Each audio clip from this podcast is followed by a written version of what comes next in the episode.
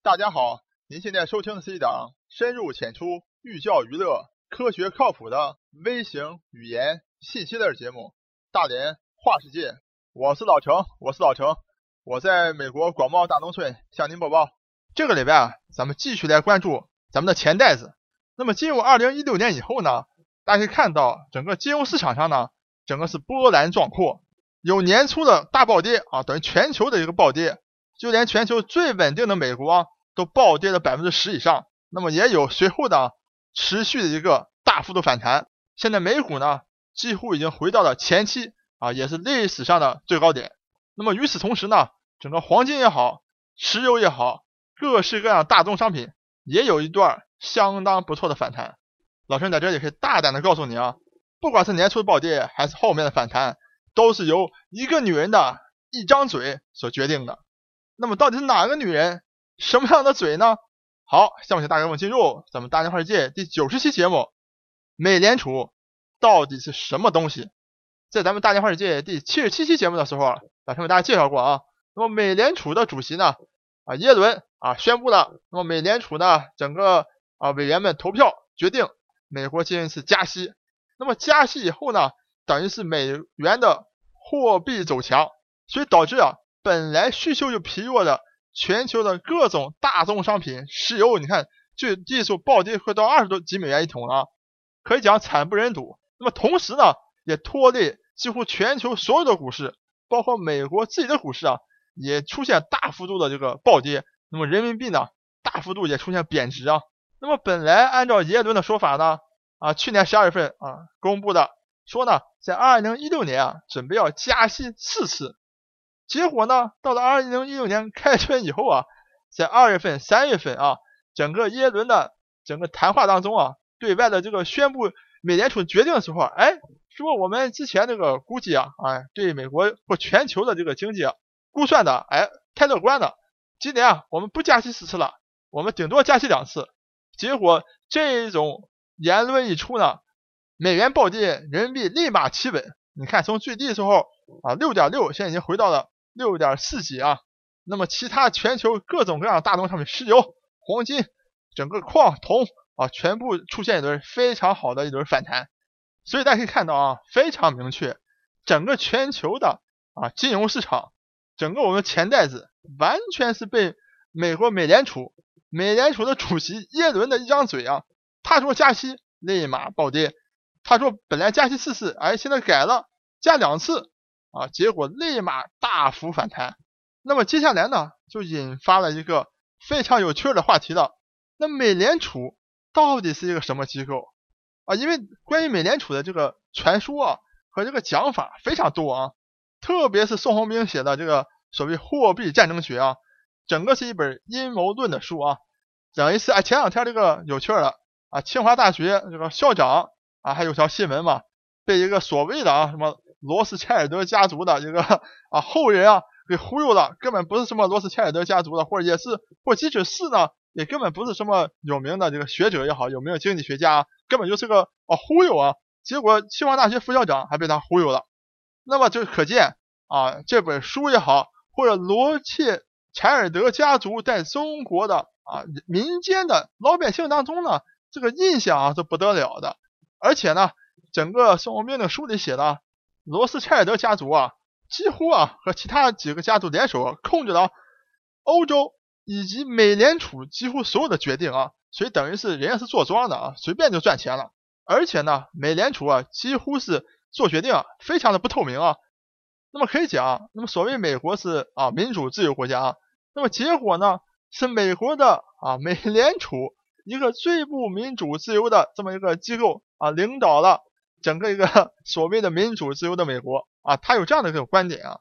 那么老陈在这也可以大胆的告诉你啊，老陈是完全不同意他这样的观点的啊啊，因为根据老陈自己的啊对美联储的研究也好，和通过和啊在美联储工作的。啊，朋友聊天也好啊，整个从老陈掌握的信息来看呢，美联储是一个非常的复杂，但又非常简单的这么一个所谓的中央银行。下面呢，就请老陈慢慢为大家道来啊，老陈个人对整个美联储的理解。那我相信你听完老陈对美联储的理解以后呢，未来啊，你可能很容易的就能判断出啊美联储要做的加息也好，还是不加息的这么一种决定来。因为老陈跟大家讲了，美联储是极其复杂而且极其特殊的这个所谓的中央银行，所以呢，要搞清楚美联储啊话呀，必须要从头讲起。在咱们大连话世界第六期节目啊，真正的男人那期节目当中呢，老师为大家介绍了美国的开国的啊国父啊乔治华盛顿整个的事迹啊，整个打这个独立战争。那么他手下呢有一名得力的干将，就是汉密尔顿。这个人呢很厉害。那么打仗的时候呢啊能够作战啊，曾经还是炮兵这个连的连长啊。那么后来整个打赢了，美国独立以后呢，那么成为了。整个大家都知道啊，整个美国宪法的这个起草者之一，而且呢，他啊还是美国第一任财政部部长。那么当美国联邦的这些州啊结合在一起，成为一个独立的国家时候，那么汉密尔顿呢作为财政部部长啊，自然就向国会提出来，哎，咱们建一个啊中央银行吧。那么这个提议提出来以后啊，啊美国各个州自然而然就反对了啊，因为大家知道啊，因为美国初期的时候，最早期的时候。它是非常严格一个联邦国家，除了军队打仗的时候，咱把军队弄在一起，成为一个国家的军队啊，其他几乎所有从法律也好，从经济活动，从所有的几乎的所有每一项的啊这个要素也好，都是一个以州为单位的组织的，每一个州就像一个国家一样的，各个州呢就非常担心啊，当你成立中央银行以后，那你会不会通过掌控啊印发货币权？等于把我们所有各个州啊都全部掌控了，等于中央和地方啊有一个对立的。但美国整个所谓民主体制啊，最大的好处啊，就是一个妥协的体制。那么当地方和这个啊中央有对立的时候呢，那么大家各退一步，而且呢，整个因为独立战争刚打完嘛，汉密尔顿和整个华盛顿呢，他威望是特别高的啊。那么各个州呢也都卖面子。那么汉密尔顿呢就说呢，这样吧。那么我呢，就成立一家啊，美国第一银行。大家看这个名字啊，这个名字听上去才像是一个中央银行。那么美国第一银行来作为一个中央银行，那么你国会给我面子的，那么我也必须给国会面子啊。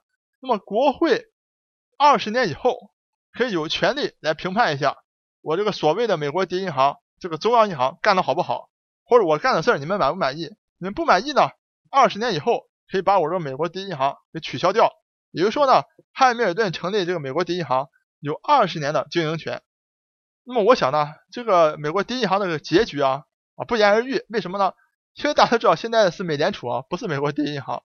那么显显而易见的，那么美国第一银行被干掉了。没错，二十年以后啊，由这个各个州所代表的这个国会呢，就直接否决了啊第一银行继续经营下去。那么为什么呢？因为这二十年当中啊，啊，这个第一银行的这个运作情况啊，被各州啊所大力的批判。那么为什么批判这个美国第一银行呢？因为道理非常简单。汉密尔顿成立这个美国第一银行的时候，它虽然是作为一家这个啊所谓的中央银行啊，全北美第一个全国性银行，具有发钞权，但是呢，它整个是一个股份制的银行。更要命是什么呢？这个股份制银行里面百分之啊六七十的这个股份啊，都是那些欧洲啊老牌的啊富有家族啊，可能就有罗斯柴尔德家族。那么我想这个孙文明星写书啊啊写到这个罗斯柴尔德家族啊和美联储什么什么关系啊，控制美联储，我搞不好都是和这个美联和这个啊所谓当年这个美国第一银行有关系。